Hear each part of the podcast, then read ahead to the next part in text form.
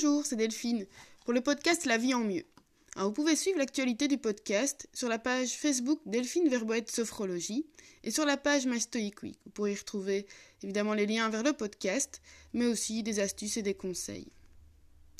Alors aujourd'hui, je vais vous parler de la liberté émotionnelle et son pendant qui est la responsabilité émotionnelle. Et je vais d'abord laisser parler Épictète. Souviens-toi que ce qui te cause du tort, ce n'est pas qu'on t'insulte ou qu'on te frappe, mais l'opinion que tu as qu'on te fait du tort. Donc, si quelqu'un t'a mis en colère, sache que c'est ton propre jugement qui est le responsable de ta colère. Essaie de ne pas céder à la violence de l'imagination, car une fois que tu auras examiné la chose, tu seras plus facilement maître de toi.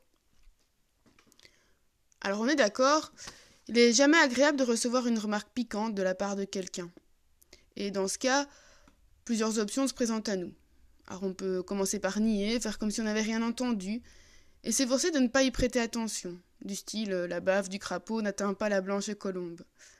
Le revers de cette attitude, c'est de ne pas avoir la capacité de se remettre en question s'il y a lieu de le faire, et surtout on va étouffer les émotions qui pourraient jaillir. On peut aussi être en colère contre la personne, être en colère qu'elle nous a fait du mal. Elle nous fait ressentir de la tristesse, de la honte, et on lui en veut pour ça. Or, si on y réfléchit bien, c'est ce que nous, nous allons penser de la remarque qui est faite, qui va nous mettre en colère ou nous rendre tristes. Ce sont les pensées que nous fabriquons nous-mêmes qui nous blessent. Et nous serions tentés de répondre à la personne de manière agressive, suite aux différents tours faits par la remarque dans notre machine à penser. Euh, pour qui pourquoi il se prend celui-là, après tout ce que j'ai fait pour lui. Ou Peut-être aussi de ne pas répondre, mais de penser Ah, mais il a sûrement raison. Bah ouais, en fait, je suis nulle. Je suis pas capable de. Oh, bah c'est lui ou elle le pense. Tout le monde doit penser la même chose. Dans ce cas, ce qui compte de faire, premièrement, comme j'ai dit dans un épisode précédent, c'est que ce que les autres disent et pensent ne se situe pas dans notre zone de contrôle. Les paroles, on peut bien sûr les entendre, mais on peut les interpréter de façon erronée.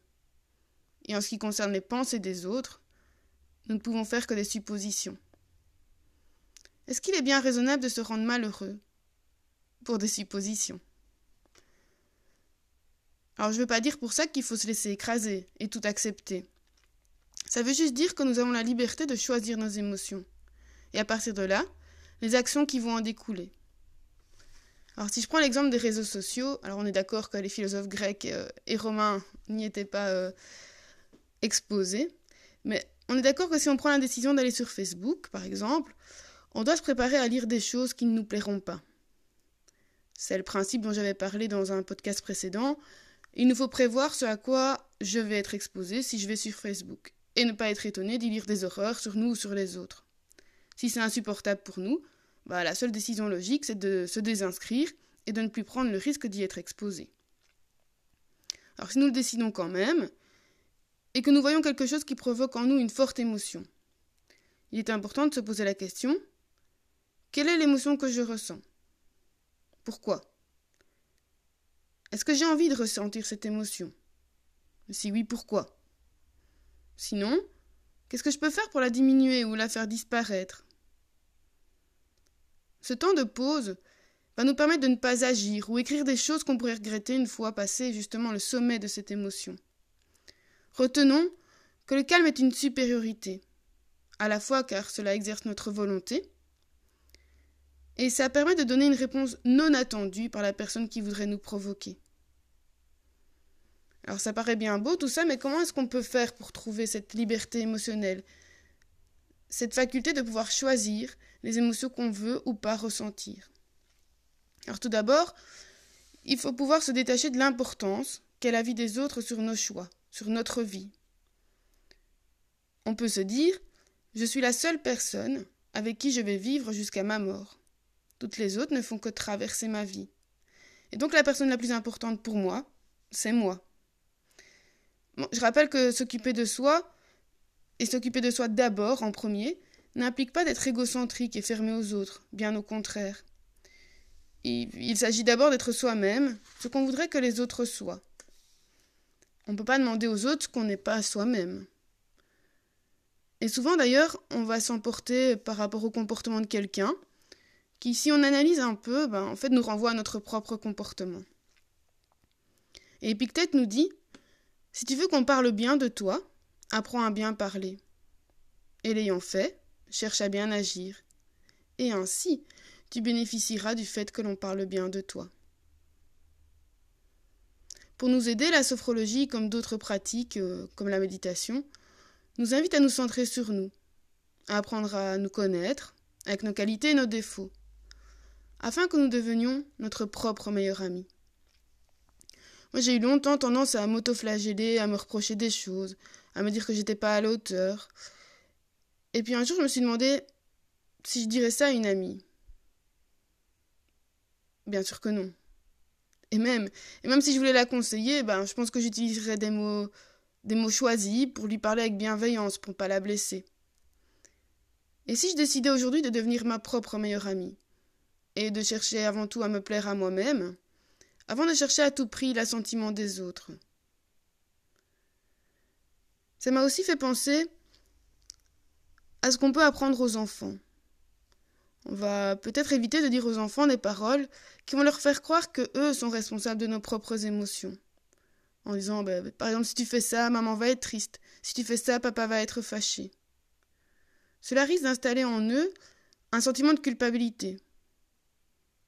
Quand quelqu'un ne se sent pas bien, on va tout de suite penser que c'est de notre faute. Qu'ils sont responsables de comment se sentent les autres, alors que finalement chacun a le choix de se sentir bien ou pas. On peut leur expliquer ça. Si pas, ils risquent aussi de vouloir faire plaisir aux autres, non pas par empathie, mais par intérêt. En se disant, bah, si je fais quelque chose de bien, papa ou maman sera obligé de faire ça pour moi. Toujours du donnant-donnant. Essayons de leur faire passer le message à la fois en ne prenant pas pour nous les émotions des autres, en leur montrant que même si, lui, l'enfant par exemple, est triste, mais je peux me sentir triste pour lui, mais pas aussi fort, en ne prenant pas sa tristesse pour moi, parce que c'est son problème, et en expliquant que c'est justement comme ça que je vais pouvoir l'aider. N'oublions pas que nous sommes en apprentissage de la sagesse. il faut accepter que parfois l'émotion est plus forte que notre volonté, et elle va entraîner des actions qu'on pourrait regretter.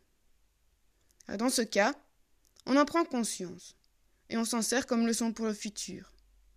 Essayons de nous percevoir comme des apprentis qui apprennent tous les jours de nouvelles leçons.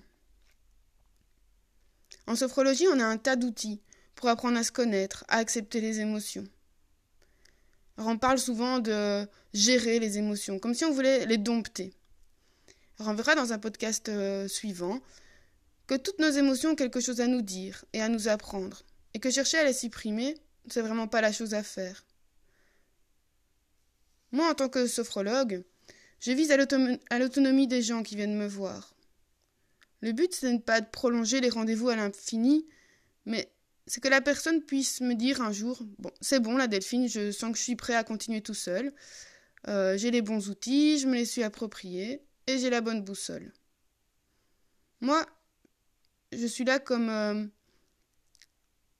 comme pour donner l'impulsion. Lancer sur le chemin. Je trace pas le chemin. J'accompagne un temps. Et puis je continue ma propre route. Pour terminer cet épisode, je vais laisser la parole à Épictète.